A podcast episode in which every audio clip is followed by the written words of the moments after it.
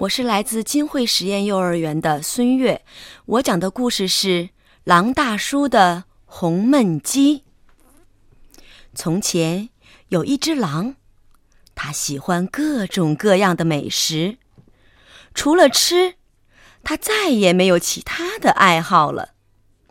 它总是吃完了这一顿，马上开始想，下一顿该吃什么呢？有一天。狼大叔突然很想吃红焖鸡，一整天他都在森林里走来走去，想找一只肥嫩的母鸡。最后，他终于发现了一只鸡。啊，这只鸡红烧正合适，他想。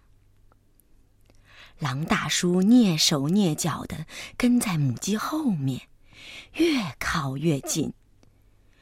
正当他要伸手去抓他的猎物的时候，他有了另外一个主意。如果有什么办法能让这只鸡再胖一点儿，他想，那我就能多吃几口肉喽。于是。狼大叔跑回家，冲进厨房开始准备。他先做了一百个香喷喷的煎饼，然后在那天深夜，他把煎饼悄悄地放在母鸡家的走廊上。快吃吧，快吃吧，我可爱的母鸡，长得肥肥又胖胖，让我痛痛快快的吃一场。小声念叨着。过了几天，他给母鸡家送去了一百个香酥的甜甜圈。快吃吧，快吃吧，我可爱的母鸡，长得肥肥又胖胖，让我痛痛快快的吃一场。他小声念叨着。又过了几天，他捧来了一个一百磅重的香甜的蛋糕。快吃吧，快吃吧，我可爱的母鸡，长得肥肥又胖胖，让我痛痛快快的吃一场。他小声念叨着。终于，万事俱备，那正是狼大叔一直期待的一个夜晚。他把一个大号焖锅取出来，装满水，放在火上。然后就兴高采烈的出发了。那只鸡现在一定胖得像个气球了，他想。让我先看一看。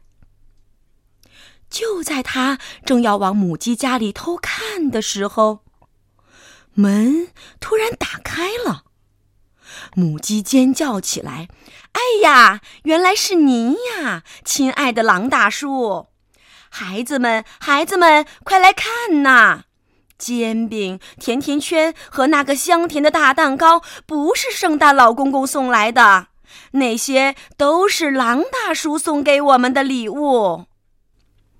鸡宝宝们全都跳到狼大叔的身上，总共亲了他，嗯，有一百下。哦，谢谢您，狼大叔，您是世界上最好的厨师。